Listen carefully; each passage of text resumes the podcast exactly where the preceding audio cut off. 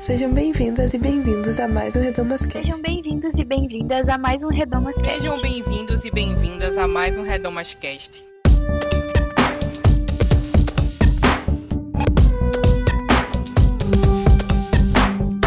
Sejam bem-vindas e bem-vindos a mais um Redomas Cast. Esse espaço onde discutimos assuntos relevantes para nós mulheres e para os homens também. Eu sou Bianca Hatt e no programa de hoje nós vamos conversar sobre o filme Um Amor para Recordar, que é baseado no livro com o mesmo nome do Nicholas Sparks.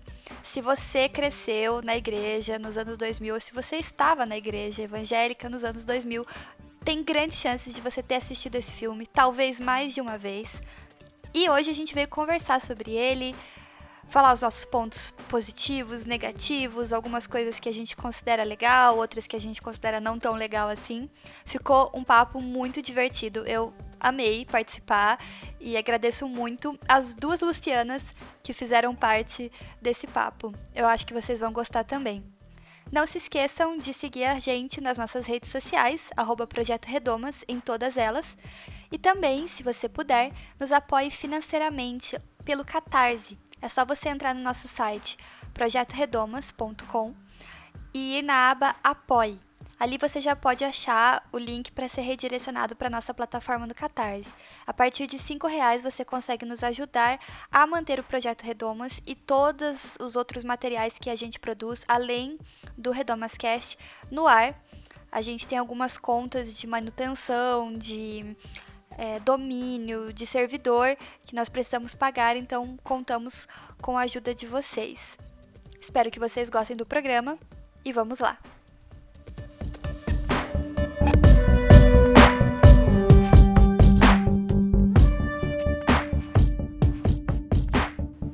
Bom, então hoje eu estou aqui com duas convidadas muito especiais com o mesmo nome. Então, quando elas falarem, gravem bem a voz delas para não poder confundir, que ninguém vai ficar se explicando aqui quem é o nome de quem. Tem que, tem que aqui, ó, acompanhar o programa.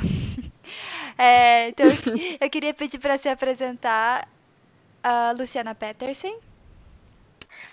Olá, pessoal, tudo bom? Eu sou a Luciana Peterson e é isso aí, vamos falar de Um Amor para Recordar. Olha só, e a pessoa que vai defender esse filme, Luciana Santos. Sim, vocês achavam que eu ia ficar sem meu sotaque, acharam errado. Olha Estou aqui só. de volta. Sempre e outra coisa, eu errado, percebi agora essa cilada aqui, que vão ser duas Lucianas, não, não tinha ainda notado aqui. Esse é o meu grupo que eu tenho com vocês duas ao vivo, né? Só que Ixi, é. ainda bem que os sotaques são bem diferentes. Então já vai dar pro pessoal aí distinguir bem direitinho, né? É isso aí, quem decorou, Amém. decorou. Isso mesmo. Bom, então hoje, como vocês podem, né, devem ter lido é, no nome do programa, nós vamos falar sobre esse filme famosíssimo, Um Amor para Recordar. É um filme de 2002, se eu não estou enganada.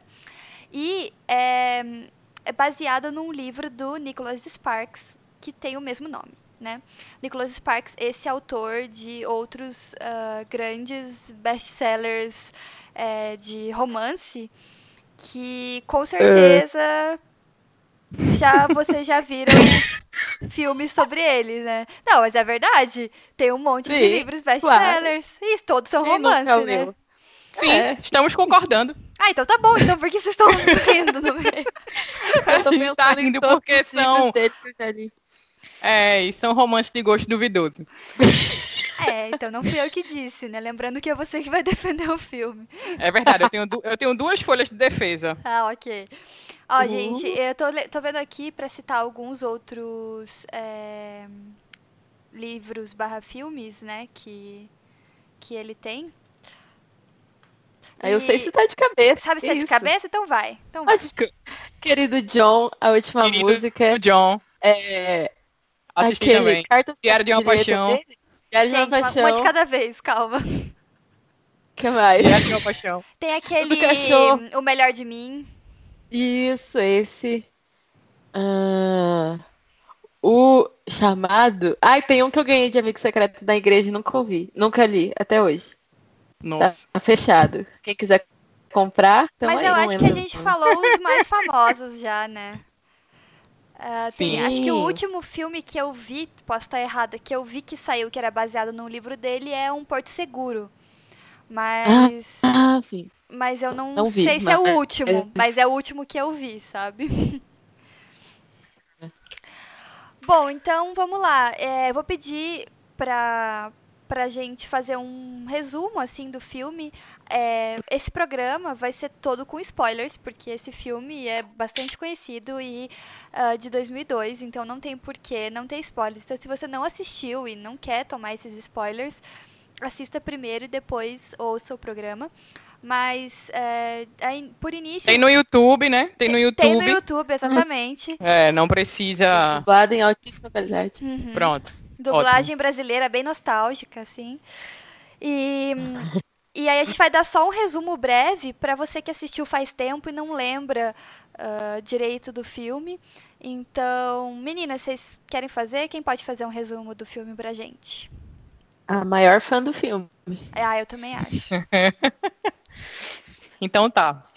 É, eu vou ler do Wikipedia, porque eu já tô com ele aqui aberto. Ah. Se eu for falar a minha versão, o, meu, o resumo da minha versão aí, né? Hum, Tá bom. É, vou ler. Bem que essa, essa- esse resumo tá horrível, mas enfim, vou, vou lendo e vou falando com minhas palavras. Bom, pra quem não assistiu o filme, não sei em que planeta você mora, mas vamos lá, né? Basicamente, a- o filme fala sobre um casal, né? Landon e Jamie.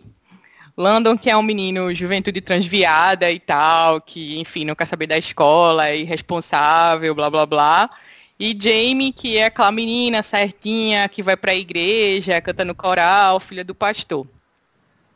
E aí, é, tem um babado lá no começo, que Landon é punido, né? E ele precisa participar da peça do teatro e tal. E nessa, nessa, nesses ensaios para a peça, ele termina se aproximando mais de Jamie. E aí vocês já sabem o que acontece. Muito romance, muitas musiquinhas e etc, etc. É basicamente isso, né?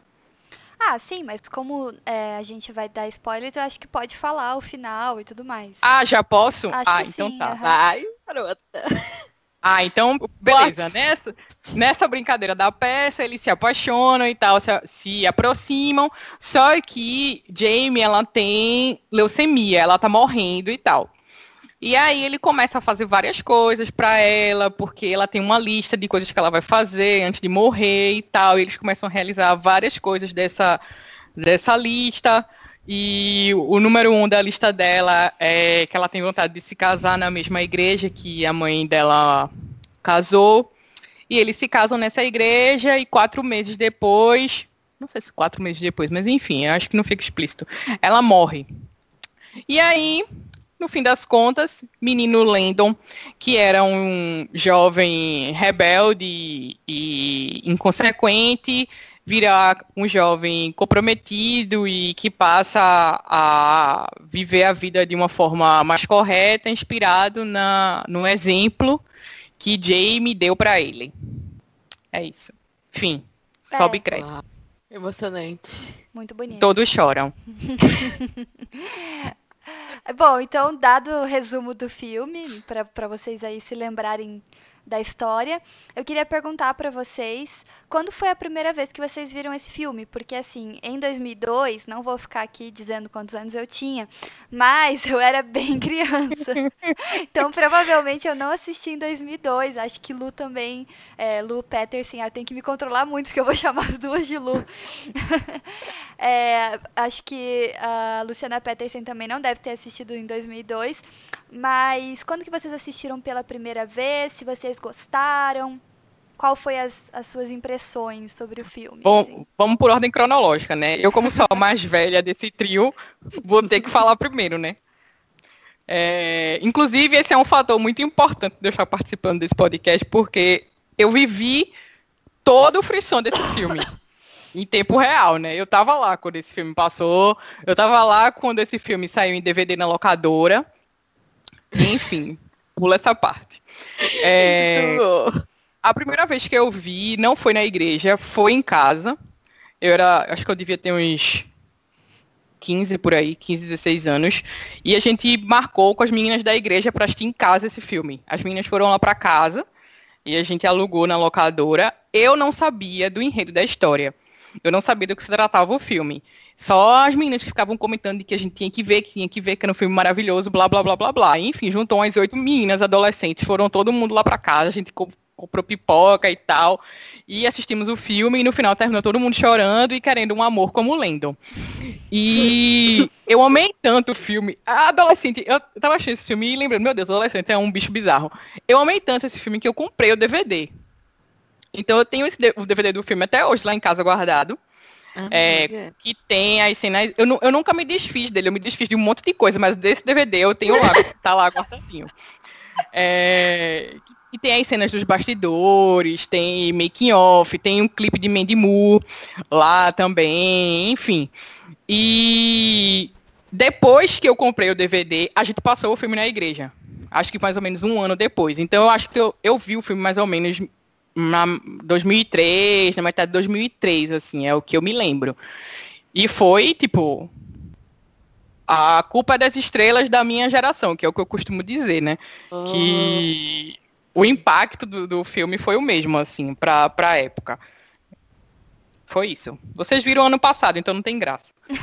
que isso? Vai, fala aí. Começou o bullying com os jovens. É, bom, foi lançado em 2002. Em 2002 eu tinha 5 anos, no caso. Então acho que não vi no, Façam em 2002. as contas. Façam as contas. É, mas eu lembro que rolou a mesma coisa com um grupinho de adolescentes da minha irmã mais velha, assim. Então foi um monte de menina lá pra casa é, pra ter o Tela Crente.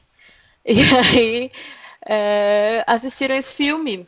E eu lembro que eu não pude assistir nesse dia. Não sei se porque a classificação indicativa era maior do que a minha idade, porque elas acharam que ia ser muito triste, porque ia ter morte.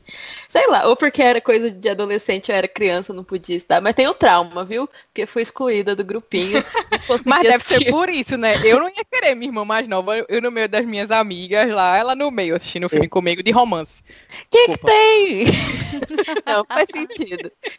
Mas aí aconteceu isso. Não vi, mas eu acho que anos depois, porque o filme continua uma modinha, né? O clássico do Telecrente. Então, depois eu acho que eu vi na igreja mesmo.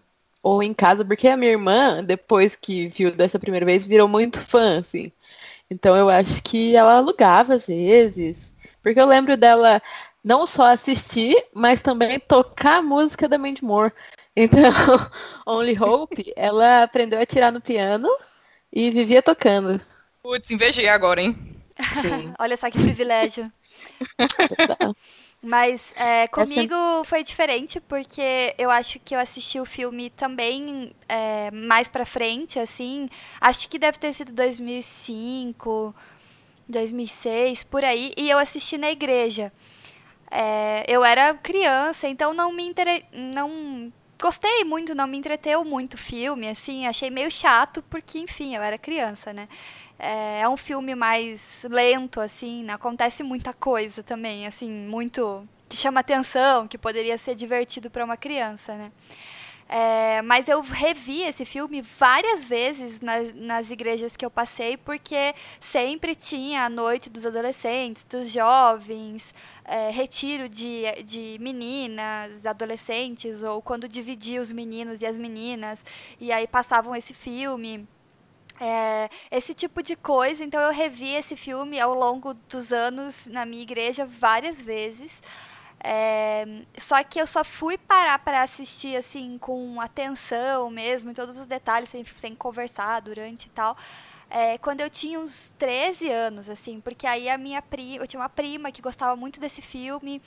E aí ela meio que falou, não, você vai assistir, você vai prestar atenção e você vai gostar também. Ela era mais velha do que eu. Ela falou, você vai gostar.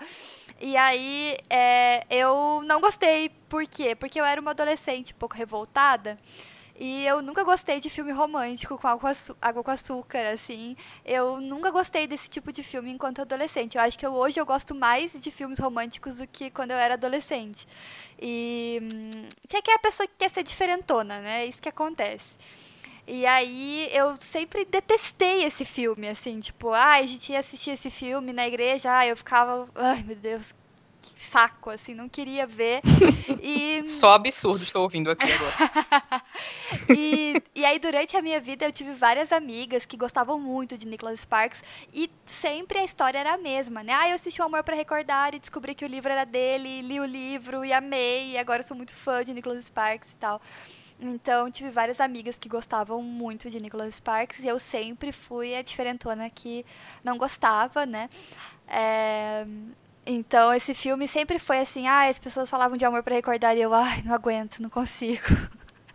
Por isso que a gente está brincando que uh, a Luciana Santos vai defender o filme hoje, mas na verdade todas nós fizemos pontos assim que a gente vai discutir, positivos e negativos desse filme, justamente porque ele foi muito importante uh, na nossa é, não muito importante, não sei, não sei se é importante, né? Tô assumindo coisas assim. Mas ele foi muito presente na nossa caminhada na igreja, assim, né? É, então, muito, o fato de muitas igrejas passarem esse filme na própria igreja é um indicativo de que ele tem algumas coisas assim que talvez sejam interessantes de discutir, né? E, bom, a gente acabou respondendo a outra pergunta que estava na pauta, né? Que se nas igrejas que a gente frequentava, esse filme foi exibido. Eu só não sei se a. A Luciana Santos comentou isso. Você comentou? Se você viu na igreja também depois? Sim, comentei que fui eu mesma que levei esse filme. Ah, olha aí, tá vendo? A culpa. olha o que eu fiz com os adolescentes da Parabéns. Chegou com o DVD. Parabéns, viu, Luciana? Muito bom. Ai, ai. Mas enfim, depois dessa introdução, né? É, a gente vai falar um pouquinho sobre os pontos positivos e negativos do filme, assim. É, não sei se, se vocês querem começar, tem ponto por ponto positivo ou por ponto negativo, o que, que vocês acham? Positivo, né? Vamos começar ponto falando positivo bem. eu não tenho nenhum, então... Nossa, Nossa. eu vou falar sozinha agora, é sério? É sério? É brincadeira. Vai, Luciana, vai. Então vai. Não, eu queria destacar só uma coisa algumas coisas, na verdade. É, a primeira é que, assim, eu acho que Um Amor para Recordar foi o primeiro filme, entre aspas, com muitas aspas, de crente, sabe? Que, que o crente é uma pessoa normal. Tipo, eu não lembro antes. Mas ela não é uma pessoa normal. Não, eu sei. Mas eu quero dizer assim, um crente vivendo a vida. Porque eu acho que antes disso, os filmes de crente que tinham e que passavam na igreja eram filmes bíblicos. Tipo, José. Tinha uma coleção, acho que você. Não sei se vocês vão, vão, vão saber, mas tinha uma, uma coleção de DVDs e que eram vários, várias histórias bíblicas, assim, tipo José, Abraão, que eram os mesmos atores com papéis diferentes, revezando, assim. Então, tipo, eram esses filmes que passavam na igreja. E eu acho que Um Amor, um amor para Recordar, acho que foi o primeiro, assim, que trouxe uma visão de que o crente pode gostar de outras coisas que não sejam, com muitas aspas, coisas bíblicas. Porque ela gostava de astrolo astro astrologia, não. Astronomia. Opa. É, se fosse hoje. É o estudo é, talvez, né? errado, né? ela gostava de astronomia, ela, ela, enfim, fazia trabalho voluntário na escola e tal. Ela era uma menina engajada. Então, assim, eu acho causou muito essa esse essa, essa esse impacto na ah, época. Ela é, interpretou uma atriz de bordel, né, no, no teatro da escola. No teatro da escola. Tipo, ela tinha amigos também. Ela não era uma menina completamente desconectada da, da, da realidade, sabe? Uhum. Ela lia vários livros, enfim. Eu acho, na minha opinião, que Talvez por isso ele tenha tido esse impacto tão grande. E também eu acho que esse é um ponto muito positivo, na minha opinião, de porque eu tenho que ressuscitar a Luciana há 15 anos aqui, né? Para poder falar sobre algumas coisas. Porque você vê, alguns anos depois, realmente traz outras, outros sentimentos. Outros olhos, né? É. Mas eu acho que é isso. Eu gosto muito da. A, a, a Lu Peterson fala, falou muito disso, mas é, roubando um pouco o ponto positivo dela, porque é meu também. É, é, a trilha sonora desse filme, que eu acho muito boa. Sim, sim, verdade. É, Sim, City Food no coração. Sim, então, é muito legal a trilha sonora e a Mandy Moore cantando é excelente. É, eu acho, assim, que esse filme, ele, querendo ou não, assim, com todos os problemas que a gente vai discutir, é, ele traz uma figura feminina que ela tem muitos pontos positivos, como você comentou, assim, né? ela é muito inteligente, esse interesse dela por astronomia, que não é um interesse normalmente colocado para mulheres, né, em representações, então é um é um, um certo ponto positivo, assim, uh, desse filme, do, fato dela ter outros interesses uh, e ser diferente. Meu problema, e por que, que eu disse que ela não é uma pessoa normal, é porque ela é retratada como estranha, como se tudo isso que são interesses completamente normais de se ter ou nem é normalidade o ponto, mas são até positivos, legais, enfim, da peculiares a ela, são tratados como se ela fosse esquisita, entendeu? Como se gostar de astronomia fosse uma coisa esquisita também. Tipo, isso culminasse junto com ela. Porque ela é vista pelos outros como uma pessoa esquisita, então tudo que ela acaba colocando que é diferente, que é da personalidade dela, vai vai associando assim, né, do jeito que os outros personagens tratam ela, né? Mas aí tem uhum. um ponto, é. tem um ponto bem importante aí, é, que eu até fiquei pensando muito nisso enquanto eu estava assistindo o filme. É, eu até falei para vocês isso, que eu fui um adolescente que bebeu nas comédias românticas dos anos 2000, né? Uhum. E quem era a menina retratada nessas comédias românticas? Era sempre a menina bizarra. A menina que, que gostava, tipo, a menina gostasse de qualquer coisa que não fosse o padrãozinho, hoje, em 2019, a gente já acha mais normal, mas se a gente for levar isso para a lupa de 2002, isso é completamente bizarro, sabe? Eu até anotei aqui algumas comédias românticas que são da mesma época, que tem personagens que são parecidos com, com Jamie. Por exemplo, é, aquela, aquele filme. Eu não sei se vocês já viram, mas enfim, quem é da minha idade, a irmã de Luciana Peterson vai saber. Como é o nome dela mesmo? Um beijo pra ela. Beijo, é... Aquele filme Ela é Demais. Não sei se vocês já assistiram. Sim, é um menino que faz a aposta pra ficar com a menina bizarra. A menina bizarra, ela ama artes. Ela ama pintar ela gosta de música. Ela, Sim, ela é enfim. ótima. Ela é ótima, menina. Só que, para o padrão dos anos 2000, aquilo era bizarro. Outro é, filme que eu anotei foi O Diário da Princesa. 2000. Padrão de bullying, né? É, é Diário tipo. O Diário da Princesa. Eu comecei a assistir o filme, eu amava o Diário da Princesa. Eu amo ainda esse filme no meu coração. A Luciana de 13 anos ama. É, eu fechei esse filme que saiu na Netflix um dia desse. Eu não consegui terminar o filme. Porque a menina lá, que eu esqueci o nome dela, acho que é Amy. Amy. É, Amy. A, ela é a menina bizarra da escola. E o que é ser a menina bizarra da escola? É usar óculos e ter cabelo cacheado. Aham. Sim. Eu não consegui terminar de ver o filme.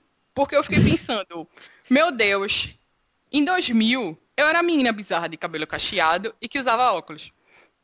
Então, tipo, a Luciana de, de 2000 criou um monte de bloqueios por causa dessas comédias românticas. Por causa das coisas que ela viu na época e que hoje, muito tempo depois, ela aprendeu a desconstruir.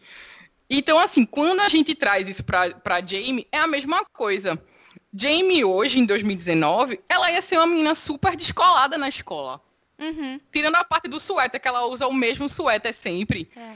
Mas Tipo, ela tinha um interesse diferente. Hoje em dia, ser geek, ser nerd, gostar de cultura pop é uma coisa legal. Tanto que a gente vê o tanto de podcast, canal no YouTube, etc, etc, surgindo por aí. E também, nos anos. Hoje, hoje em 2019, a gente está vivendo um novo boom de comédias românticas. Que passou um grande ato aí, de pelo menos uns 15 anos é, entre aquelas comédias românticas dos anos 2000, que foram essas que eu assisti, e essas que estão surgindo agora. Tipo, essas que estão aparecendo na Netflix, é... Como é aquela das cartas do menino? Como é? A todos os garotos que eu amei. Isso, pra todos os garotos que já amei. É, o Date Todos Perfeito. com o mesmo autor. Uhum. É, tem esses livros agora que estão aparecendo do John Green, que é A Culpa das Estrelas. Agora já tem uns 10 anos. né, É, assim. então, amiga. Desculpa, eu não, sou, não- eu não era mais jovem quando apareceu o John Green. É, Tudo bem. mas, mas que estão virando filme, é o que eu tô querendo dizer. É, não sei o que lá, Quem é Você Alaska, enfim, vai sair mais uns três filmes aí dele nos próximos anos.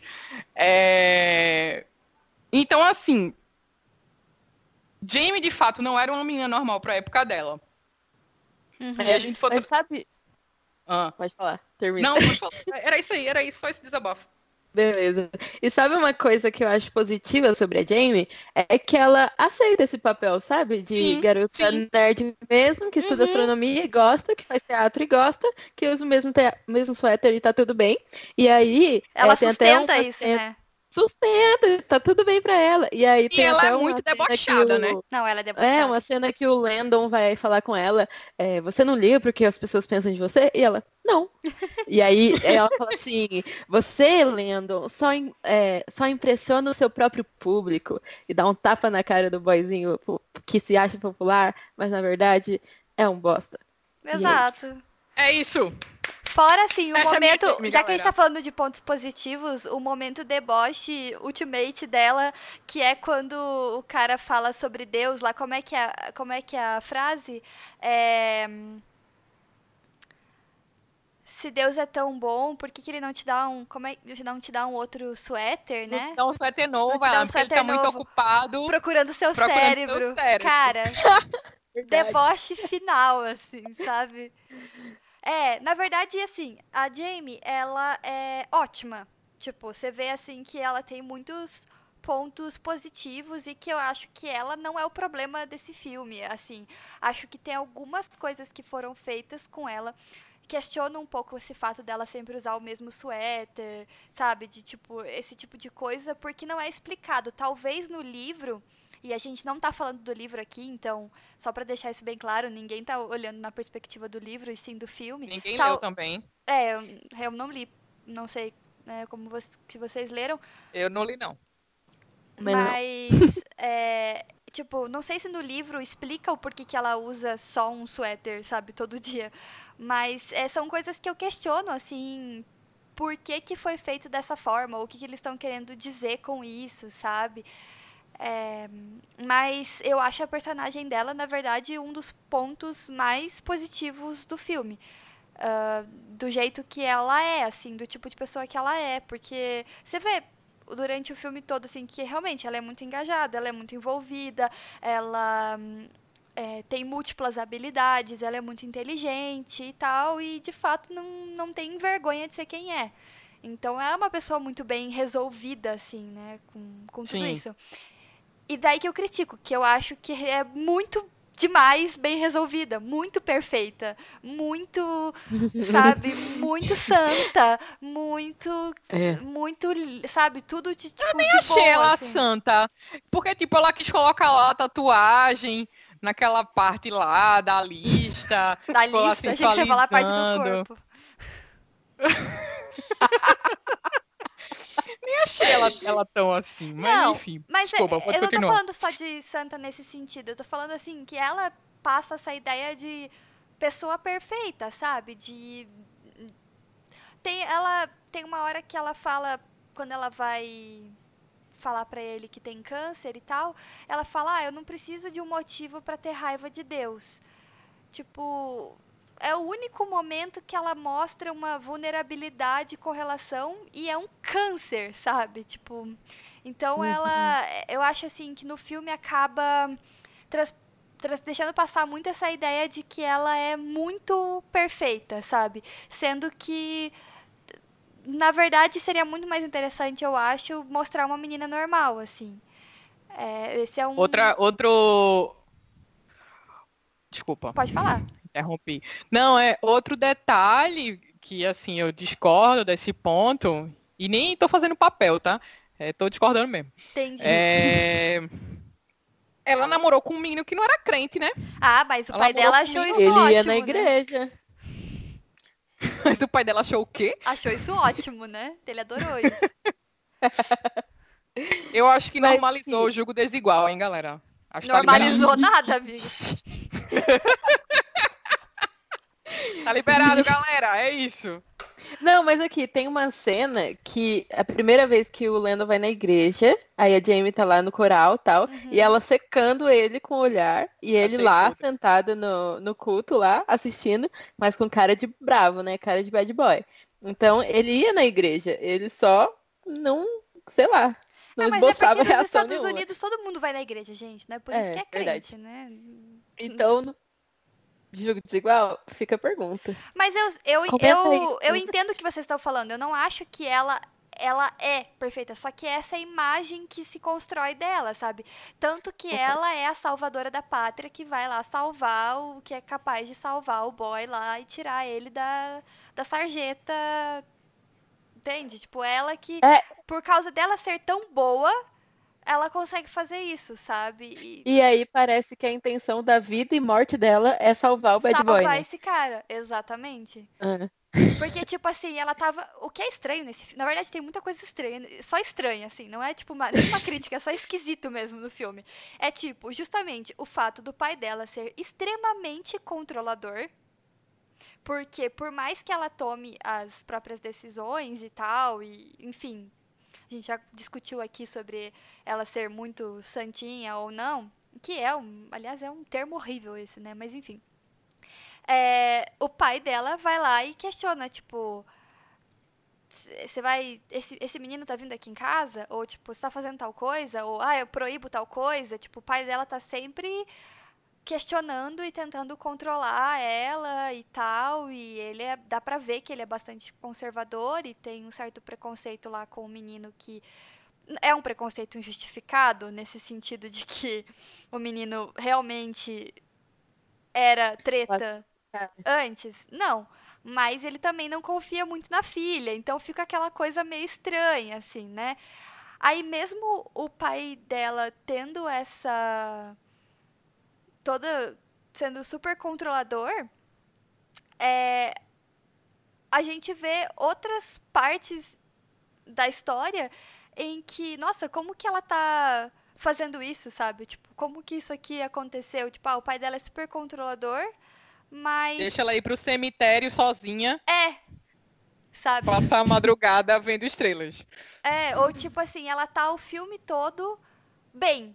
Ela não tá mal. Ela não tá doente. Tipo, gente, ela tem leucemia. Como que ela tá morrendo e ela não tá, tipo, num hospital tratando, sabe? Tipo, ela vai pro hospital muito no final, assim. Então ela tá bem. Então é justamente isso que parece, que ela tá. Ela só. é, Assim, ela tava bem e viva só pra tirar o menino de ser um boy lixo. E aí, quando ela tirou ele disso, pronto. Aí agora ela pode morrer, sabe? A missão dela tá. Mas essa é a missão da mulher, né, galera? Salvar um boy lixo e depois morrer. parte. Tá aí. É isso, então. Então tá bom. Então acabou o programa. Obrigada. Definiu o papel da mulher agora. É, então. É pra isso que a gente tá aqui. Estamos aqui pra salvar um cara da merda. Eita, pode falar merda? Desculpa. Pra falar um... salvar um cara da lama. E depois a gente morrer. É, então. É isso. É isso aí. É. Somos todas Jamie. Sim. Mas outras Eu coisas que são estranhas é tipo, ela hum, queria falar sobre o cara, né? Sobre. Como é que é o nome dele mesmo? Landon? Landon É. Carter. Então, o Landon, lá no começo do filme, a gente vê o show da masculinidade tóxica, né? Aham. Que é, pra, né, pra quem não sabe, por que, que ele foi punido, né? Pra quem não lembra. Ele, ele e o grupinho de amigos dele lá é, desafia um outro menino a pular. Acho que é uma represa aquilo ali, né? E daí Uhum. ele vai pular e o menino, tipo, pula de um jeito bizarro lá. Acho que ele pula de barriga e se quebra todo, enfim. E aí quase que o menino morre. E ele, ele pula na água pra salvar o menino, então quando a polícia chega, só tá ele lá. Os outros amigos dele que amigos entre aspas, né, que estavam ali com ele, não assumiram a responsabilidade, saíram correndo. Aí, só numa cena que eu acho que tem o quê? 10, 5 minutos? Nem 10 minutos, 5 minutos. Tem relacionamento abusivo, porque um dos amigos dele grita com a namorada e manda ela calar a boca. Sim. Hã? Empurra ela no. Empurra ela, exatamente. Tem violência, porque, tipo, os caras agem de maneira super violenta, praticam uma violência, violência com o, o menino que tá lá, eles intimidam ele. Tem bullying, porque é o que tá acontecendo com aquele menino que é desafiado a pular. E é, o Landon em si tem muitos problemas com o pai, né? Então você vê ali a dificuldade do pai dele, né? Provavelmente aconteceu alguma coisa na família, o pai foi embora, o pai se divorciou da mãe e tinha uma outra família, sei lá. É, então o Landon tem esses problemas com o pai e esses problemas com o pai é, de não conseguir desenvolver afeto, de não conseguir é, conversar, de, de, sabe, não querer dar uma chance para conversar, para resolver. E os amigos do Landon também não são amigos dele, né? Tipo, estão ali pela zoeira e quando as coisas dão errado, vão embora. E Sim. E uma coisa que me incomodou muito é que ele tem um amigo que tá mais ou menos sempre do lado dele, que é o menino negro, né? Aham. Então, a pessoa negra no filme de todo o resto branco, uma pessoa que não tem história, não tem família, a função dele é só estar ali do lado do protagonista, Uhum. dando conselhos né? de vez em quando. É, um acessório. Isso é E ele faz umas vários piadas vários. sem graça que fica difícil. O papel dele foi é, realmente extremamente complicado. machistas, né? As piadas que ele Uhum. faz. assim. Isso. E, é- só que é engraçado, porque ao mesmo tempo que esse é o, é o, é, tem um, é um, pa- um papel né, extremamente mal desenvolvido, tipo, né, uma pessoa sem história, sem nome, sei lá se ele fala o nome, tipo, é tão não relevante pra trama que a gente nem lembra, sabe, o nome. E, e esse, é, esse é o tipo de construção que é feito desse personagem. E é o cara escroto que faz piada machista e tal. Mas ao mesmo tempo é o cara que depois começa a apoiar ele nas, nas mudanças. Mesmo quando ele começa lá no teatro, é o cara que, tipo, tenta ajudar ele, ou, tipo, minimamente, nivelando por baixo, respeita o processo que ele tá passando. Porque os outros amigos dele só voltam a falar com ele quando eles, quando eles ficam sabendo que a Jamie tem câncer. E aí, tipo, ah, tá bom, então porque né, ela tem câncer, a gente vai te ajudar agora. Sabe? É muito estranho isso, assim. Porque se é, parece que também tudo gira muito em torno desse câncer. Claro que eu entendo que câncer é uma coisa pesada e muita coisa vai girar em, em torno disso. Mas que parece assim, você não sabe se a mudança das pessoas foi real. A do Landon parece que foi, porque foi antes dele ter descoberto essa questão. Mas as outras pessoas você não sabe se foi real ou se foi só porque a Jamie tinha câncer, sabe? Aquela história de quando a pessoa morre e ela vira herói, assim. Tipo, fica uma sensação muito esquisita. Mas voltando pro Landon e pra essa questão de masculinidade tóxica, tipo, o quanto ele é, é, atingido por isso, né? Por esse ambiente e tal. E, na verdade, ele não tinha muitos motivos, assim, pra ser tão revoltado assim com a vida, né? Ele tem os problemas com o pai dele, que ele não. O pai dele tá tentando se aproximar, ele não quer se aproximar, tá muito magoado, tá muito chateado com toda essa situação.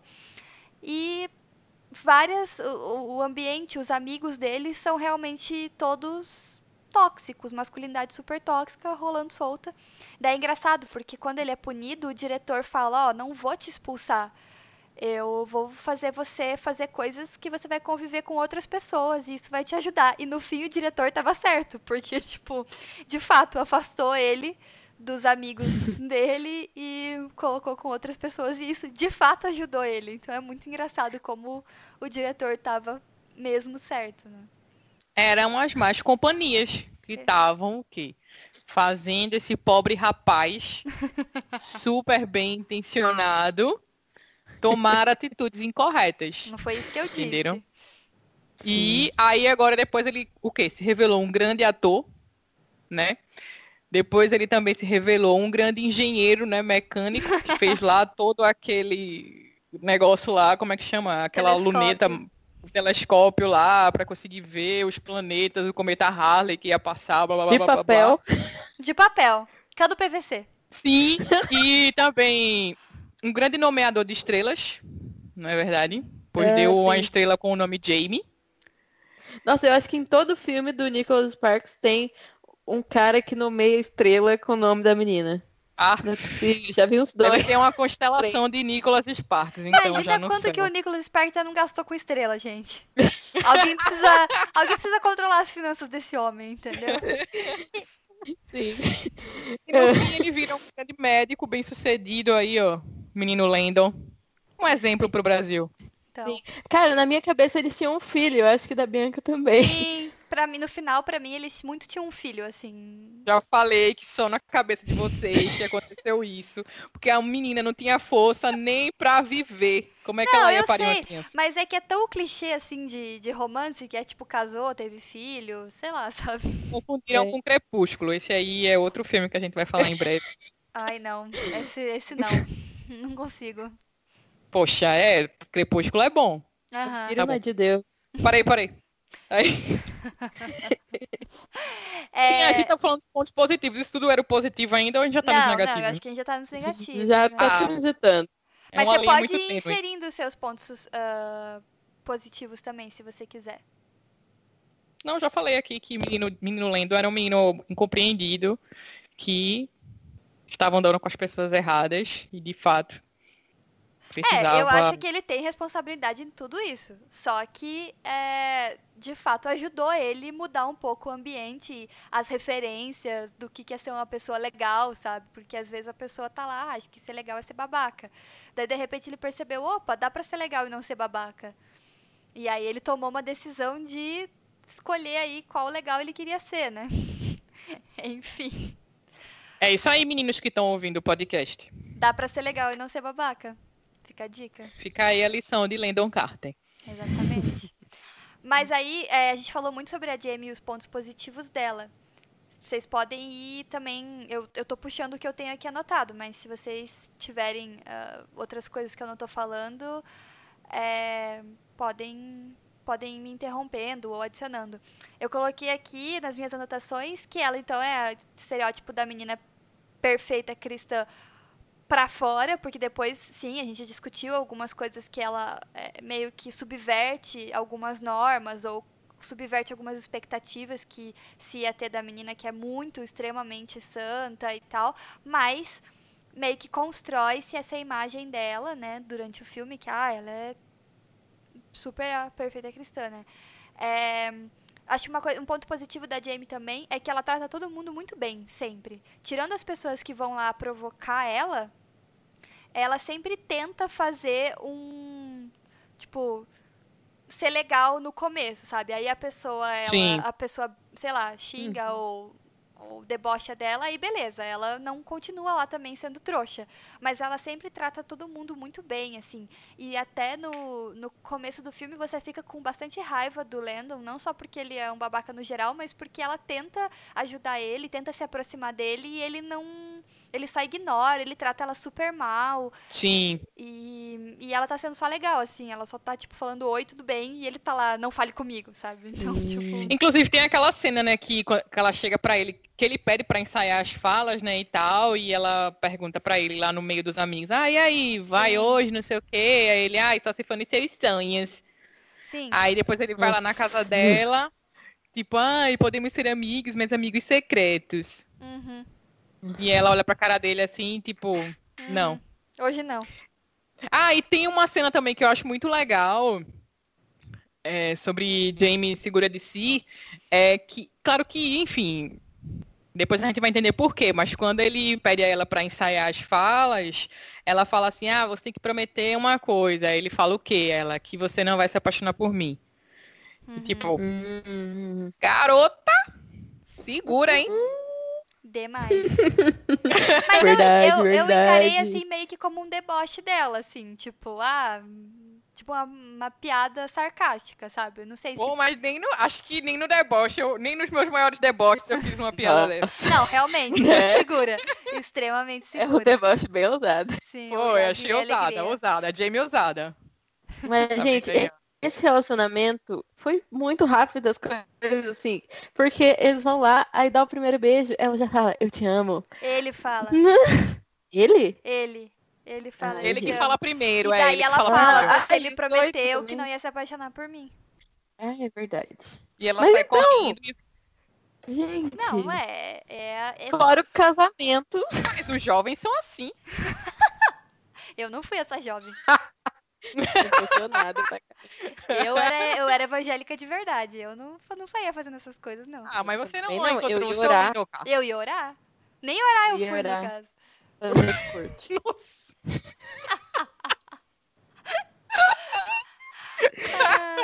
Ai, ai. Deus.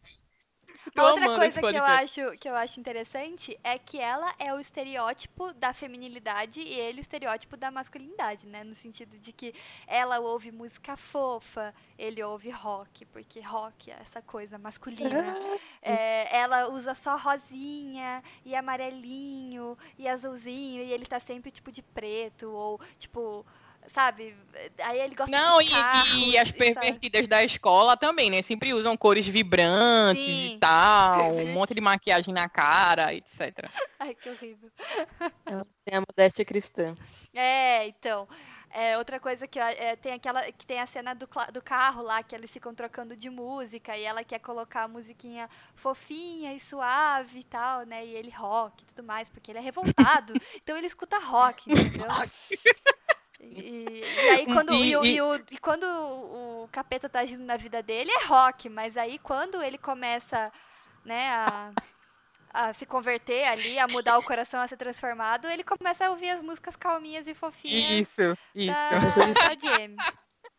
Então, Sim. fica aí outra lição aí de um amor pra recordar pra gente.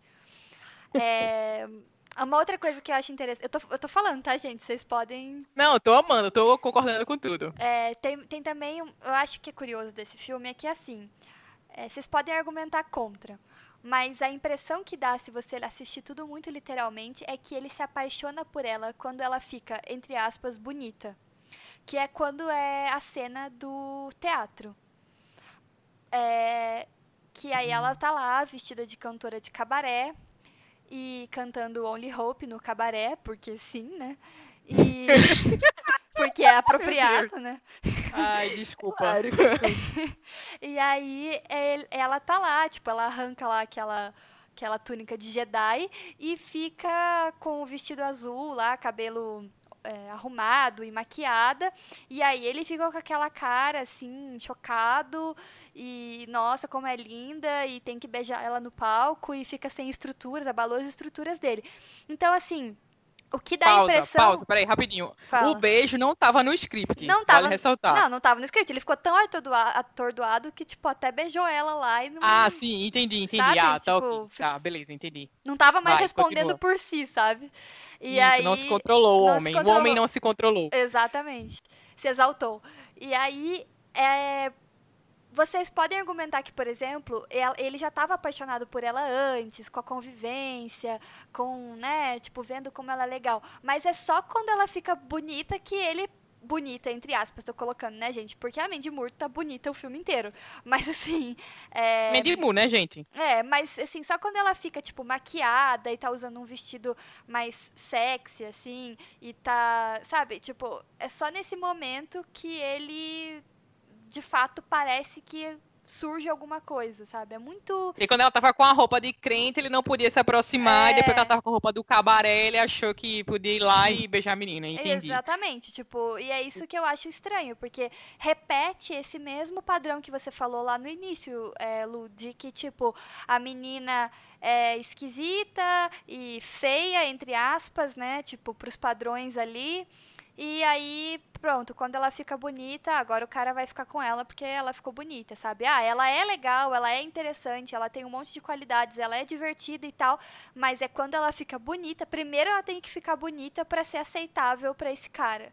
Entende? E aí parece que todos esses filmes repetem esse padrão assim de que primeiro passa por uma transformação, makeover, depois ah, tá bom. Ah, mas sabe o que é também? Ah, ela também é legal. Mas só é aceito mesmo quando fica dentro do, dos padrões, assim, sabe?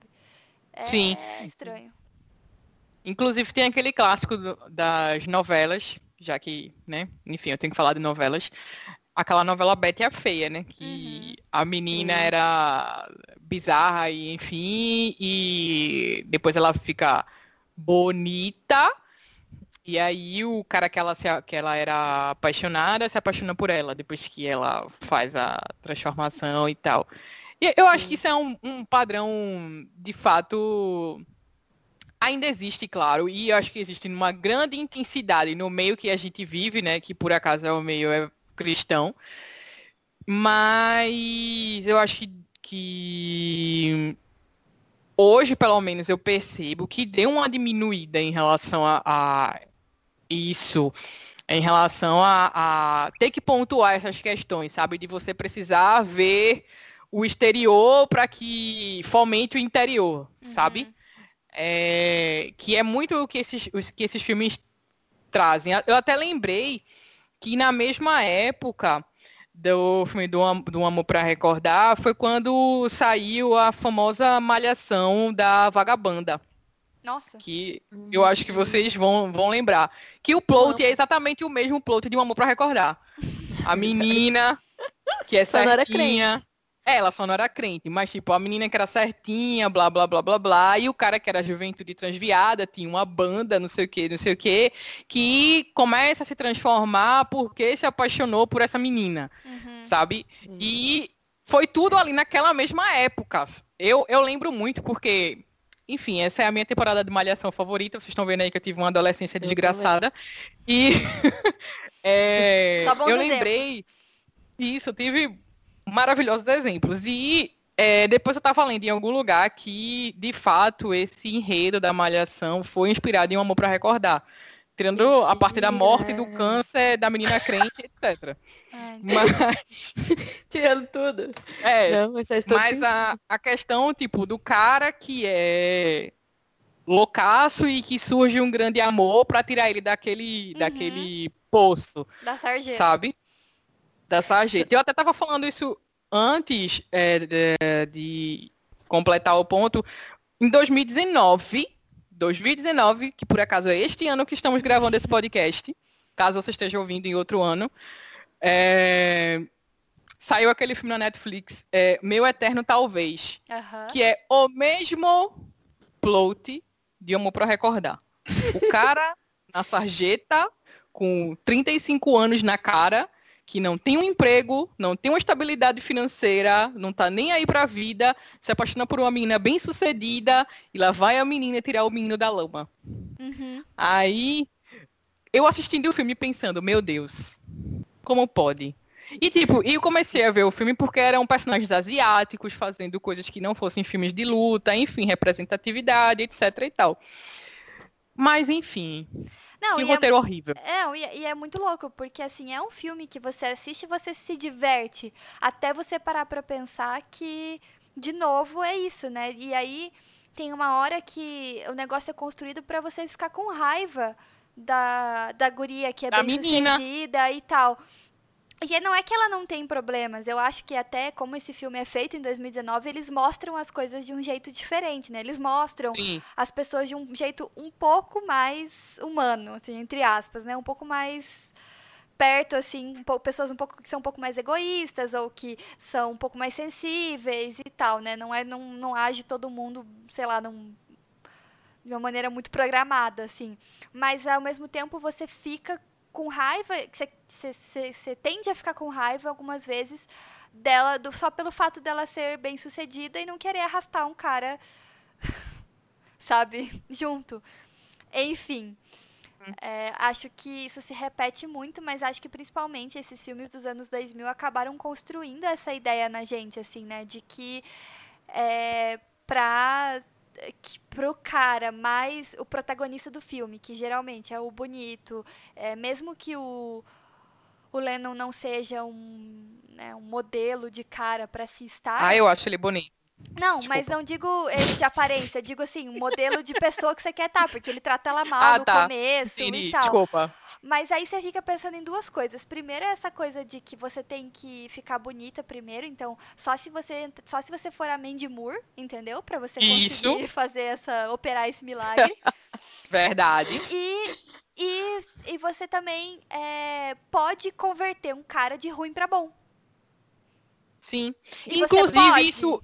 Inclusive, isso se pode. fomentou muito, muitos desses, entre aspas, programas que hoje a gente vê na igreja, como Eu Escolhi Esperar, Não Morda Maçã, etc., que são programas que falam para jovens justamente isso. Uhum. Tipo, a qual o papel da mulher no relacionamento?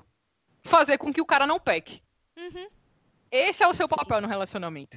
Não, Tirar e- o cara do pecado. E Débora Vieira, um beijo, ela tem uma frase muito boa, que a gente não, não é Jesus Cristo, então a gente não tem capacidade de salvar ninguém. Sabe? Isso. A gente não pode ter síndrome de Jesus Cristo. Então, assim, é, fica muito essa impressão de que se você fizer tudo certo é, e se você for é, bonita, você vai conseguir tirar um, um cara que é super errado, né? Que, que, tra- que trata- tratava ela mal no começo e tal, e ele vai virar um anjo porque você, você conseguiu operar isso, fazer isso. E na maioria dos casos isso não é verdade. E aí a pessoa acaba se envolvendo, acaba se sentindo culpada, acaba sempre acreditando que vai conseguir ah, mudar. E aí gera aí os relacionamentos abusivos que a gente vê, que são que a gente vê, que são muito fomentados por essa cultura das mulheres serem centro de reabilitação para os homens, né? Sim. e ficarem tendo que cuidar e desenvolver um homem, ah, sendo que o ideal seria que tivessem duas pessoas que se amam e se respeitam e se desenvolvam juntas, e não uma pessoa tentando puxar a outra para se tornar minimamente decente, sabe? Então, Exatamente. Eu acho que esse é um, um dos grandes problemas desse filme, assim, é essa, esse reforço. E o fato desse filme ter sido passado na igreja ah, e, refor e, e co- colocado dessa forma pra gente, reforçar isso pra gente, né? Uhum. Outra coisa que eu acho que ele reforça é a questão da Jamie usar roupas sempre muito modestas, porque enganosa é a graça e vã formosura. Ela não poderia usar adornos, ela não poderia se vestir com a roupa que ela usou no teatro o tempo todo, sabe? Ela tinha que ser um exemplo de mulher modesta, com roupas tons de bege. 50 o tempo tons de todo. bege, 50 tons de bege. 50 tons de amarelinho. Sim. E. Nossa, tem mui- muitas coisas subentendidas, assim, né? Do, do, do que esse filme ensina e o que a gente tava falando também sobre é, a relação desse filme com as expectativas das igrejas, né? O que, que as igrejas querem ensinar ao passar é, esse filme no culto de jovens. Sim, porque você vê ali que um dos pontos que eu anotei é que é, a, a Jamie, ela tem ali a questão da inimizade entre mulheres, né? Porque daí tem a, a menina que é ex do Landon, que começa a perseguir, que, que já perseguia ela, né, antes, mas aí, tipo, faz aquela aquela montagem. Super designer. Ela é uma designer. É, nossa, essa minha, essa minha raça. Complicado. Desde os anos 2002. É, mas ela vai lá e faz aquela montagem, né? Que. Ai, tem até um nome para esse tipo de bullying que, que é feito, assim, com relação à sexualidade é, da mulher, né? Ela sofre esse bullying. Ela, é, ela sofre uma objetificação do corpo, né? Quando, tudo bem que não é o corpo dela, mas eles usam isso para envergonhar ela. E a própria questão dela ser virgem também as pessoas envergonham ela por ser virgem, mas o Landon respeita e tal, que, gente, é o mínimo, né? A gente não vai ficar aqui nem colocando isso como um ponto positivo, porque Mais que obrigação. é, não faz mais do que obrigação.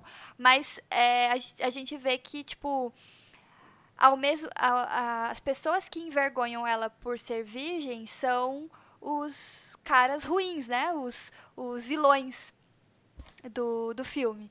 São o grupinho uhum. lá que faz bullying, que, que humilha ela.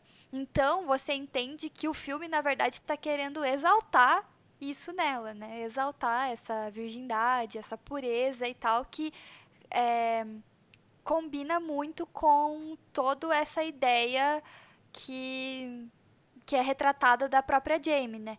É, aí você fica se perguntando, será que isso é uma coisa dela? Será que é dos outros? Fica, o que eu acho interessante é que fica hum, parecendo que é muito dela, que é uma escolha dela, porque ela não ela não tem vergonha disso e ela lida com isso ali no relacionamento dela com o Landon.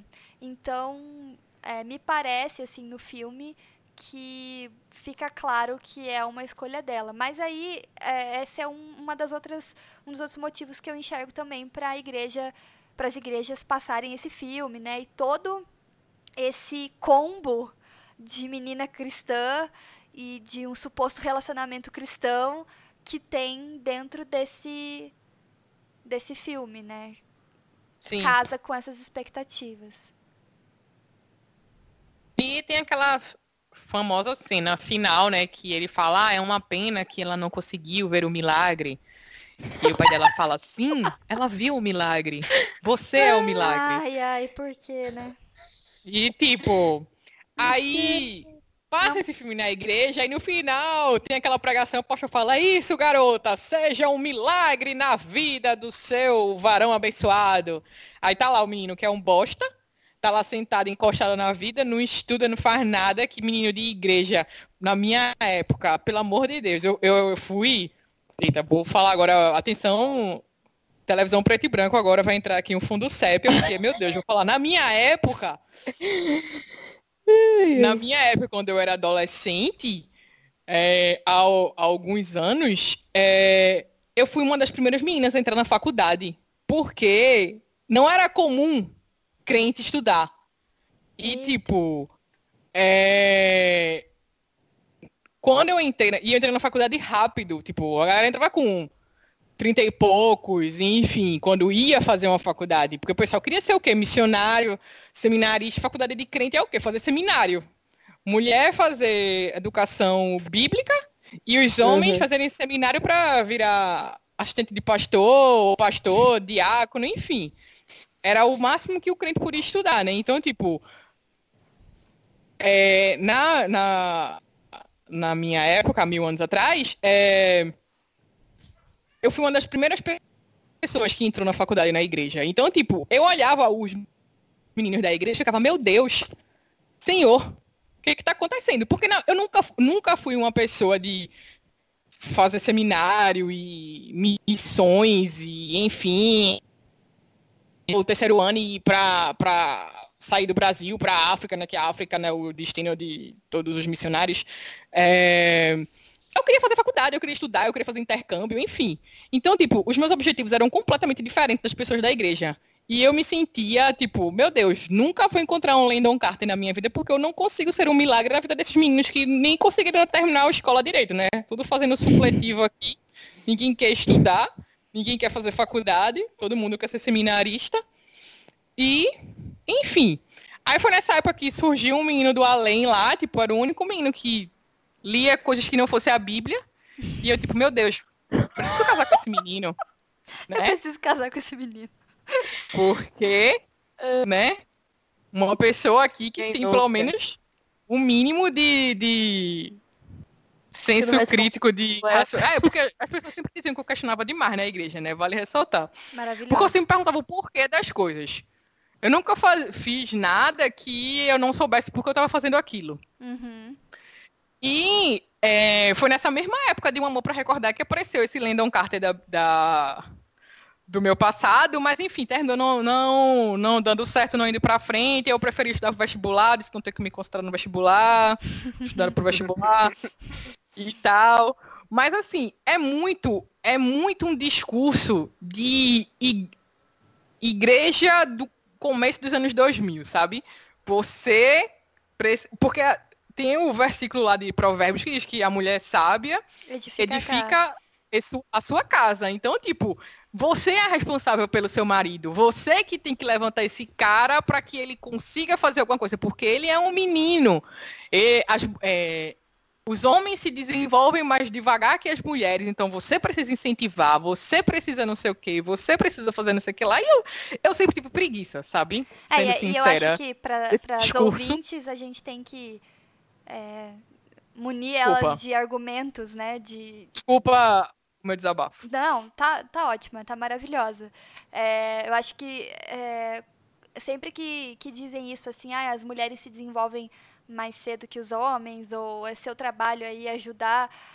É, a gente tem que se perguntar por que, que as mulheres se desenvolvem mais cedo que os homens, né? Que sociedade é essa que faz as mulheres se desenvolverem mais cedo, ou que, ou que faz a inocência das mulheres um, típica da infância, ou uh, até um, os elementos lúdicos da infância serem retirados tão mais cedo das mulheres e não faz isso com os homens? E por que, que os homens têm direito de agir de maneira é, irresponsável de, e, e, todo mundo vai dizer, ah, é, é, coisa de homem, homem é assim, ah, é só um menino, é só um moleque e tal.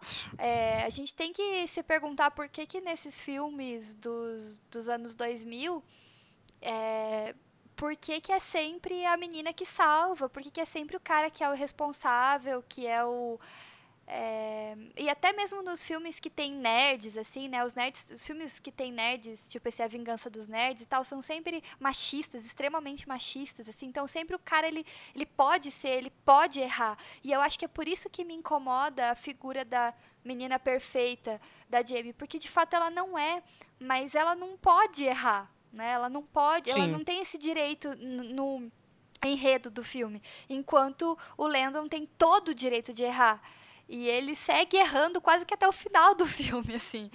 Mesmo quando ele já começa a acertar, ele ainda erra muito. Então, assim, é, por que, que a gente não tem esse direito de errar tanto como os homens têm esse direito de errar? Ou por que, que a gente é responsável, né? Como a, a Lu Santos falou, por que, que a gente seria responsável por fazer o homem não pecar? Pera lá.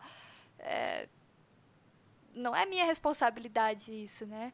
Então, um, eu acho que esse filme acaba atendendo essas expectativas da igreja. Ele acaba tendo um discurso Sim. que suporta isso, né? E vale ressaltar também que esse filme ele não é um filme gospel, ele não foi feito por uma produtora evangélica. A Jamie ela não é evangélica e os crentes tomam isso como se fossem verdades absolutas sabe? Como se esse filme fosse, é, de fato, um, um tema é, absoluto e totalmente verossímil, sabe? Não, não levam isso, levam esse filme, mas não levam, tipo, levam a Capitã Marvel para assistir no culto jovem. Quem ia levar? Nunca que esse filme ia, ia sair, sabe? No, no sábado. Hoje não sei, porque, enfim, não frequento mais classe de jovens. Mas na minha época, nunca que ia aparecer um filme da Capitã Marvel ou da Mulher Maravilha, ou até sei lá o quê, que não tivesse uma, um, um, uma temática que trouxessem verdades que as pessoas tomassem como absolutas, sabe? Deu pra uhum. entender o que eu quis dizer? Sim. Que não é... correspondesse com o padrão ali, né? Isso, exatamente. Então, assim, por que trazer esse filme que, enfim, não, ele, se não me engano, ele é da Universal, eu acho, a produtora do filme. Enfim, não é aquela famosa BV Filmes, nem Graça Filmes, enfim. Não é nenhum desses filmes, nenhuma dessas produtoras gospel. Ele é um filme que passou no cinema com atores que não são atores cristãos. Toda a produção dele foi feita comercialmente falando. E os crentes tomaram esse filme para si porque é ele fala sobre coisas que os crentes queriam ouvir. É basicamente isso. É Sim. confortável, sabe? A pauta dele é muito confortável. Vamos, vamos dizer assim.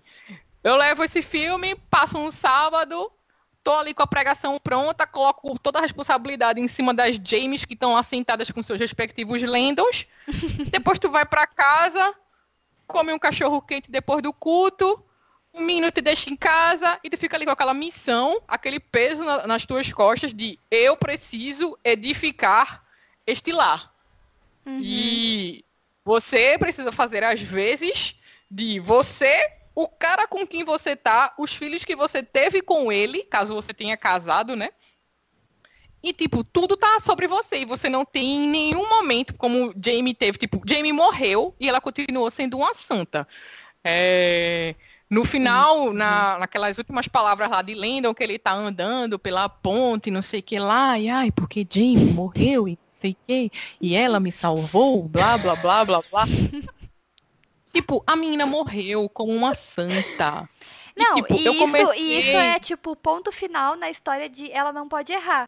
Ela não pode Isso. errar mesmo, porque aí ela morreu, então agora ela não tem como errar, entendeu? Tá morta, não tem como, não tem como ser ruim porque morreu. Então ela vai ser sempre é, lembrada. O que coloca pra gente um peso muito grande, porque, assim, o ideal é que a gente não morra, né? Que a gente. uh, né? Porque, assim.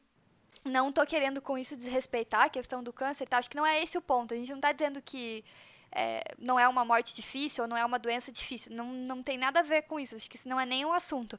Mas o que eu tô querendo Sim. dizer é que, tipo assim, a gente é, vai viver uma vida com essas expectativas sobre nós. É, e a gente não tá vivendo um enredo de um filme, né? Mas um enredo de um filme, mesmo que não tenha sido premeditado por aqueles que estavam escrevendo, a gente fica com essa impressão de que ela morre santa mesmo, né? Tem que beatificar. É, mas, é claro, ela tinha é, vários, várias coisas legais da vida dela. Tipo, ela era ótima, como a gente já falou desde o começo. Então, Sim. ela tem que ser muito bem lembrada mesmo. Mas aí, no final, ela não é lembrada pela pessoa incrível que ela era, ligada em astronomia, fazendo trabalho voluntário, excelente atriz, cantava super bem. Não, ela, ela é lembrada pelo somente pelo Landon e pelo pai dela e o próprio pai dela só lembra que ela salvou o Landon. Tipo assim, que Isso. o milagre que ela fez. Quer dizer, todas aquelas crianças que ela ajudou, o, o teatro que ela fazia, né? Tipo assim, o pai dela não tem a capacidade de falar de nada, só do Landon. Então, Isso. aí ela morre e realmente agora ela não tem como errar, entendeu? Ela fez o trabalho da vida dela, tá terminado, que era o Landon, que é o que a gente tá colocando aqui, né? Que não é uma questão de, de se foi câncer, de que a morte dela pode, deve ter sido muito dolorida, de que ela sofreu muito. Não é esse o ponto. O ponto é por que no enredo se bota um ponto final para essa para essa mulher, a gente não vê os momentos difíceis. É engraçado, né, que o filme ele, eles casam e daí pula para ela já ter morrido. Então a gente não vê é, ela super mal de câncer. É, a gente não vê como é que foi pro Landon enfrentar isso, porque todo mundo que já viu alguém com alguma doença terminal sabe que é muito difícil para todo mundo que está envolvido. E não é só flores de tudo altruísmo e tal. Tem muitos e muitos uhum. e muitos momentos difíceis. Então, é, a gente não vê isso no filme, né? Fica tudo romantizado. Tipo, ah, eles casaram, ela tá linda, né? Tipo, ela acabou de sair do hospital de ficar internada com leucemia e tá morrendo, mas ela tá linda, quando tá entrando em na pé. Igreja, tipo, em você pé. não vê nenhuma, nenhuma uma sonda, você não vê nenhum catéter, nada, é. não tem nada. Exatamente. Nada nela. Mas aí. Que lembra que ela tem câncer. É, daí ela casa linda na igreja lá da mãe dela, maravilhoso, todo mundo chorando, ah meu Deus, que emoção. Mas. E, e o resto? Porque essa é uma coisa que sempre me incomodou nesse filme. Poxa, mas a parte difícil não vai mostrar? Agora que começa a parte difícil. Tipo, eles são casados e e aí, uhum. tipo, como que foi isso, sabe? É, então, fica, fica tudo muito romantizado, tudo muito esterilizado, tudo muito assim, tipo. Dá pra gente pegar e colocar num quadro na parede, só que isso não é vida real. E isso gera expectativas. E quando você passa acho que as pessoas podem talvez se perguntar, nossa, mas qual é o problema, né, de passar na igreja um filme, sei lá. Mas é que a plataforma da igreja quando você usa essa plataforma, você filtra, você faz um filtro. Você não passa qualquer coisa na igreja. Você pensa, existe uhum. um existe alguma coisa que quer ser passado, mesmo que seja para descontração. Ah, a gente quer fazer aqui um momento de entretenimento. Não, você você faz um filtro. Ah, vamos passar um filme legal que vai ensinar umas coisas bacanas e tal. Então, é uma plataforma que uh, é importante. Quando você assiste uma coisa na igreja, ela tem um peso diferente de você ir lá escolher um filme para assistir na Netflix, sabe? Isso. Então é, é, esse é o nosso ponto assim com esse filme. Um detalhe também muito importante é. que ficou em aberto também é a questão da mãe dela, né? A gente não sabe do que a mãe dela morreu, a gente não sabe quando, a gente não sabe do que, nem como, enfim, a gente não sabe nada sobre a mãe dela. A gente sabe que ela tem um livro de frases que ela dá pra Landon, né? Uhum. Tipo, toma esse livro e, e, que é minha, da minha mãe morta. E o pai dela, meu Deus, que perdeu a mulher e a filha, uhum. ficou ali sozinho, uma história trágica desse homem, e o homem tá lá, pleno. Até porque pastor também é. não pode Exatamente. se abater. Pastores estão sempre plenos, estão sempre serenos, tem sempre uma palavra para dizer, tipo, Lendon vai lá visitar o pai dela, ele não tem nada para dizer pro pai dela, é o pai dela que tem para dizer para ele. Por quê? Porque ele é o pastor. Sim. E, tipo, uhum. o pastor Verdade. sempre tem que ter essa posição de consolador, e enfim. E eu que tava aqui pra defender o filme, tô aqui agora. Ah, eu gosto assim. Nada. Eu gosto assim. De ideia. Conseguiram! Esse filme é esse filme na minha. É isso, galera. Desculpa, mas a gente precisava fazer isso. Outro ponto que eu acho muito problemático é que o, o casamento funciona meio que uma, como uma redenção, né? Dos dois, assim. Uhum. Eles estão na escola ainda, adolescentes, mas não, vamos casar assim, porque faz todo sentido a gente casar ganhando, sabe? E, assim, é, também tem uma intenção ali da igreja ao mostrar esse filme e falar, ó, oh, tem que casar mesmo, viu, galera? Casamento é plano de Deus, é namorar pra casar, mesmo que seja namorar três meses, tem que casar. mesmo que seja pra viver casado três meses e depois fique viúvo, casou. Mesmo que seja pra casar com 17 anos, Isso. tem que casar, entendeu? Exatamente. Isso. Não, Mas é por isso que eu falei que esses filmes fomentam esses movimentos de eu escolher esperar, etc, etc, por causa disso. Uhum. Porque no final das contas, tudo termina em casamento, uhum. sabe? E o que é muito estranho, uhum. porque a gente falou como a Jenny é incrível e tal, com as suas características, mas o número um da lista dela era casar. Que, assim, isso! Não tem, Isso! não tem problema nenhum, né? A gente não tá aqui dizendo, ai, não pode querer casar. Mas é aquelas coisas que a Chimamanda disse, a Dishi fala uh, no Sejamos Todos Feministas, né? Que ela diz assim, se casamento é tão bom, por que, que a gente não ensina os meninos a quererem, né? A, a desejarem o casamento igual a gente ensina as meninas? Né? Tipo, se isso é, se é, né, tão bom assim, ou se, tipo, é isso que a, a nossa sociedade quer, então por que, que a gente não ensina do mesmo jeito, né? Quer dizer que o sonho da vida dela, ela lá, super cheia de habilidades, de talentos, aí Aí alguém poderia dizer, ah, não, mas é porque ela sabia que tinha câncer, então ela sabia que não ia conseguir fazer uma faculdade, que é o que ela fala pro Lennon, né? Ela fala, não vou conseguir fazer uma faculdade. Mas, gente, ela não também, se ela não conhecesse o Lennon, ela também não ia conseguir casar. Porque assim, Isso. foi totalmente uma surpresa para ela. Então, por que, ah. que, o sonho dela não era uma outra coisa que ela não ia conseguir fazer também? Sabe? Não faz sentido. Tipo, claro, tem toda a questão dela ter perdido a mãe, então talvez essa história de casar na igreja da mãe tenha uma ligação. Mas tem, o que, que, a mãe dela era? O que, que a mãe dela fazia? Não tinha outras coisas que ela podia se conectar com a mãe? Não tem que casar na igreja da mãe. Quer dizer, é mais um reforço também dessa história do casamento e de que o objetivo da vida, principalmente da mulher, é casar, tem que sonhar com o casamento, tem que ser o objetivo final.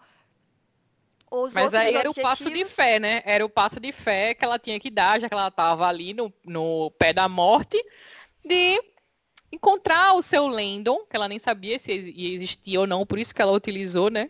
Uhum. A fé para achar que ia casar no na mesma igreja que a mãe casou. Isso aí, hein?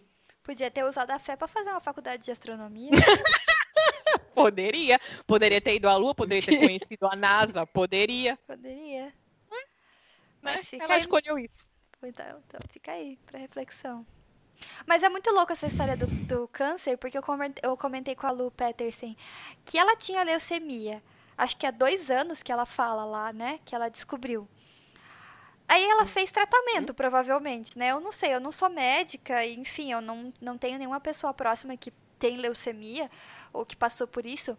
Mas eu penso que você vai fazer um tratamento, né? Principalmente se ela tava num estágio de câncer assim um pouco mais avançado, que nem parece que ela tá no filme. E daí ninguém na escola sabia. Porque eu lembro que na minha escola, quando alguém pegava catapora, no outro dia a escola toda sabia. Assim, tipo... Ainda mais numa cidade pequena, Sim. que aparentemente é aquela cidade onde ela mora. Daí, assim, o, todo mundo ia na igreja do pai dela. O pai dela não fez campanha de oração por ela na igreja? Isso, exatamente. Gente, isso aí é igreja evangélica one-on-one, one, sabe? Tipo, aconteceu um cisca campanha de oração, gente. Não é assim que funciona. Que tipo de fé é essa? Tem que fazer campanha de oração. Eu acho que só Lendon não sabia, pois não ia na igreja direito. Ai, vai ver. Será? Mas a mãe dele ia contar, né? Tipo, claro menina, tá com essa menina, tá não, tá sabendo não? É. Não, primeira é. cena que tá todo mundo lá na igreja e a, e a Jamie tá cantando no coral, tá todo mundo lá, as meninas que tiravam sarro dela, os amigos do cara, uhum. o cara, tá a escola inteira lá naquela igreja, porque deve, só, só deve ter aquela igreja lá. Mas sabe o que é pior? O momento que ela fala tá conversando lá com o pai dela e tá falando assim, ah, tem esse menino tal, que tô vendo. Aí o pai dela fala assim, meio que querendo dizer, você tem que avisar para ele que você tem câncer. tipo, você tem que falar. É tipo, tipo um assim, suéter. a única preocupação. Hã? É tipo como. E ele fala como se ela estivesse falando do suéter, tipo, fala para ele que você tem câncer. Bem é, natural, é. assim. É. Gente, tipo, avisa pra ele que você vai morrer super conformado. Sei lá, velho. Muito é... estranho, muito estranho. E eu acho muito engraçado que tem uma hora que ele pega ela, o, o pai dela pega ela e ele, tipo, acho que se beijando na, no quintal de casa. Nem sei se estavam se beijando, estavam só de mão dada, sei lá. E aí, é, eu acho que é nessa hora que ele fala assim. Uh, você pode não ligar para minha opinião, mas quem sabe você queira considerar a de Deus. E aí eu fiquei assim, nossa. tipo. Porque já supõe, né, que tava lá beijando no quintal de casa, pronto, assim, né? Já tava pecando. Já fornicou. Então, e aí você fica pensando assim, ué. tava acontecendo nada demais. O pai dela de fato não confia nela, né? Não, e ele sai assim, tipo, vai você pra casa e você vai lá pra dentro e não sei o que, tipo, calma, calma, é, meu senhor. Calma, vai dar tudo certo, vai ficar tudo bem. Não, e ele totalmente nervoso fora de hora, porque ele aí, nervoso, porque a menina tava chegando em casa com um boy. Aí depois ele calmíssimo dizendo, olha, lembra pra ele que tu tem câncer. É. Tipo, as emoções totalmente fora do lugar. Esse homem realmente precisa de tratamento. É, precisa terapia sei. na vida desse é, homem, pastor. Acho... Ele precisa de um psicólogo para conseguir equilibrar as emoções, tá totalmente Mas no meio desse contexto. filme eu pensei assim, olha, devia estar tá todo mundo fazendo terapia nesse filme aqui. O Landon, o pai do Landon, o pai da Jamie, a Jamie, tinha que estar tá todo mundo na terapia. Não, pô, e a menina tá com câncer, aí ele vai lá, tipo, pai, eu preciso descobrir a cura do câncer. Pois Te é, aí, gente. tu é médico. Quê? Tipo, eu entendo a intensidade, a emoção adolescente, assim, né? Tipo, pai, resolve aí a minha treta. Mas, ao mesmo tempo, eu acho que com 17 anos eu já sabia, assim, que existia cardiologista, oncologista, oftalmo, um torrino. Ai, meu Deus. Vocês aí... estão destruindo meu filme e eu estou contribuindo com isso. Ai, ai. Então eu não entendi. É que é isso, assim, além desse filme ter todas essas questões problemáticas, ele é só estranho às vezes. Assim, tipo. E é... tudo acontece muito rápido, né? No primeiro ano tá matando, quase matando um cara, aí vai fazer teatro, aí tem câncer. Eu acho que é por, eu acho que isso é porque Acabou. é do livro, sabe? Porque eu acho que no livro deve ser é, mais explicado. Eu vou ler coisas. esse livro, eu vou ler, eu vou procurar para ler. Ai, por que, amiga? eu vou ler. Eu vou dar o feedback sobre esse livro em breve. Então tá bom. Passa nos comentários desse programa. Vou, vou postar, pode deixar. Ai, você disse é igualmente estranho. Igual o filme. Que não, mas é, tipo, menino nunca, nunca atuou na vida, ele vai virar quem? O protagonista da peça. Pois é, né? Que professora é essa? Nossa. É tipo o Troy Gabriela. Ah, é verdade. Ah, mas não vou falar mal do meu filme, não. Obrigada. Vamos estragar o filme de cada Que filme é esse? Mas já sei qual é o filme. É porque esse, esse, esse não é mais da minha época, eu já. High School Musical. Já tinha passado. Já tinha passado o High School nessa época. Entendi. Entendi. O que mais vocês querem meter o pau? é, Eu, as minhas anotações finalizaram aqui. Vocês têm mais alguma coisa? É, Que as minhas- bom, né, amiga? Se eu tivesse ainda alguma coisa pra falar, eu ia lá buscar meu DVD e dizer, ó, não dá. Eu só tenho mais uma frase pra falar. Hum. Ai, Deus. O nosso amor é como o vento. Você não pode ver, mas você pode sentir. Só isso. Ai, que lindo. Enfim.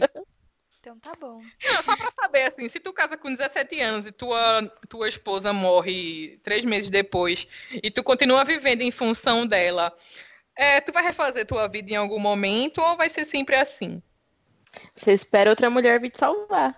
É, dá. Ah, tá. Você tá emocionalmente devastado e você espera outra mulher pra te salvar da devastação emocional. Ah, entendi. Muito obrigada. Tudo Pronto, faz um já sentido lógico. Finalizei todos os meus questionamentos nesse podcast. Bom, é, só nos resta agradecer quem ouviu até aqui. Acho que foi um papo super legal sobre o filme. Esse filme. é, eu não sei se todo mundo assim tem esse mesmo marco com ele sendo passado em igrejas e tal, e tem essa mesma relação que a gente tem, mas eu sei que muita gente tem, porque eu já falei com várias pessoas sobre. E cada um tem uma opinião diferente, ou nem parou para prestar atenção nisso. Então eu acho que a gente conseguiu é, dar uma resumida aí nos pontos mais importantes, mas a gente convida todo mundo que ouviu a participar nos comentários, ou pelo Twitter, ou pelo Instagram. ah, e deixar também, se você dis- discordou da gente, achou que a gente falou alguma besteira, ou, ou se faltou alguma coisa que a gente tinha que ter pontuado, pode deixar lá nos comentários. E eu tive uma ideia aqui, não sei se vocês vão topar, mas a gente podia é, indicar, Dá uma nota. indicar um filme legal de, de romance, assim, que a gente assistiu e achou interessante. Que que vocês acham? Poxa! Assim é queima-roupa. Dificultei muito? Que a roupa. Na hora.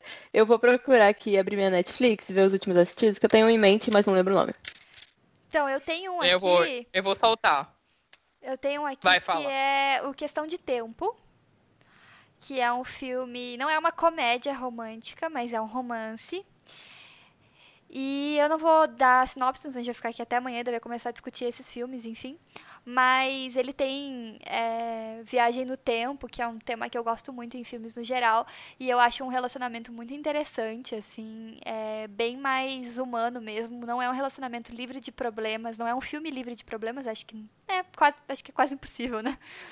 Mas é, é muito legal e meio que mudou assim a minha perspectiva em algumas coisas com relação a relacionamentos. Então eu recomendo muitíssimo, é um dos meus filmes favoritos da vida. Vai lá, Nossa. Luz. É, então, eu tava abrindo aqui o meu Datalu, que é o meu, meu instituto de pesquisa de filmes que eu assisto. E assim, atualmente eu tô assistindo muito os filmes em espanhol da Netflix. Eu tô explorando o, o catálogo espanhol deles. E eu quero. O filme que eu quero indicar é Como Superar um Fora, que é um filme peruano que eu assisti na Netflix. Que é bem bonzinho ele, é bem comedinha, bem levezinho. E no meu Datalu aqui, que eu tô consultando, eu dei 9 de 10 estrelas pra ele. Sucesso. É, E o outro, eu vou indicar dois. É um dos novos, que eu ia indicar La La Land, que é um filme que eu gostei muito. Ih, problemático. Eu gostei do final de La La Land, O porque é um Twitter, final que eu o. Twitter não gosta de La La Land, mas você pode gostar. É. O Twitter às vezes é O Facebook chato. gosta, né? Então você, você, vocês ouvintes. É, mas não, não, não é, não é La La Land que eu vou indicar. Eu ia falar de La La Land, mas não é de La La Land. É, Não tá indicado, tá, para- gente? Tá pré-indicado. É, mas o, o, de fato, o oficial é o Para Todos os Garotos, que já amei, que é uma Ah, é comédia que, fofo. que. Ele é muito fofo, eu gostei muito desse filme. E eu não tava dando nada por ele. Tipo, comecei a assistir, tipo, ah, vou assistir. E gostei muito, assim, dessa nova safra do- das comédias românticas. Pra mim, até agora, foi uma das melhores. Sim, com certeza. É isso. Sucesso. Muito bom, muito bom. É, eu tinha É... Um filme coreano que eu vi, mas eu não tô lembrando o nome. Mas ele era muito bom e tinha a ver com jogos e histórias de amor que. Tipo, caminhos que param de se cruzar. Mas enfim, o que eu vou indicar agora que eu lembro o nome é Alguém Especial. Uhum. Que é muito bom, assim, é- e ele tem a ver com término, então é bom pra ver na fossa, mas também não é, pode não ser. e eu acho muito legal a parte que ela se encontra com as amigas, né, e tal, e tem, tem essa coisa dos afetos, Uhum. enfim. É ótimo esse filme também. Ai, gente, só indicações ótimas. Mas vejam um amor para recordar. Assistam com os olhos críticos, é um filme maravilhoso. Tem Mandy Moore, inclusive o primeiro, o segundo filme que ela fez, mas o primeiro que ela foi protagonista.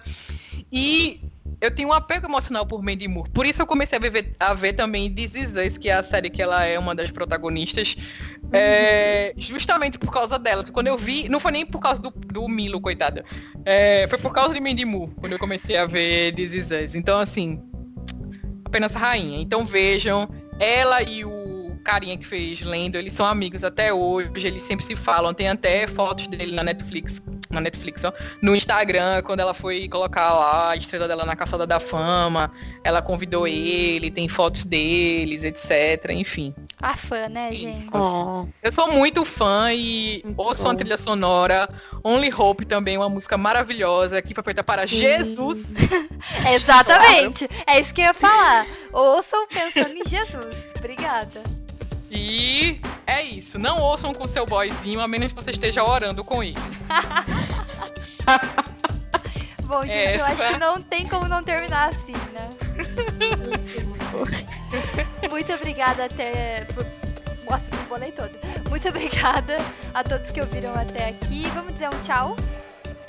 bora. Tchau. Tchau, tchau. Tchau. Tchau.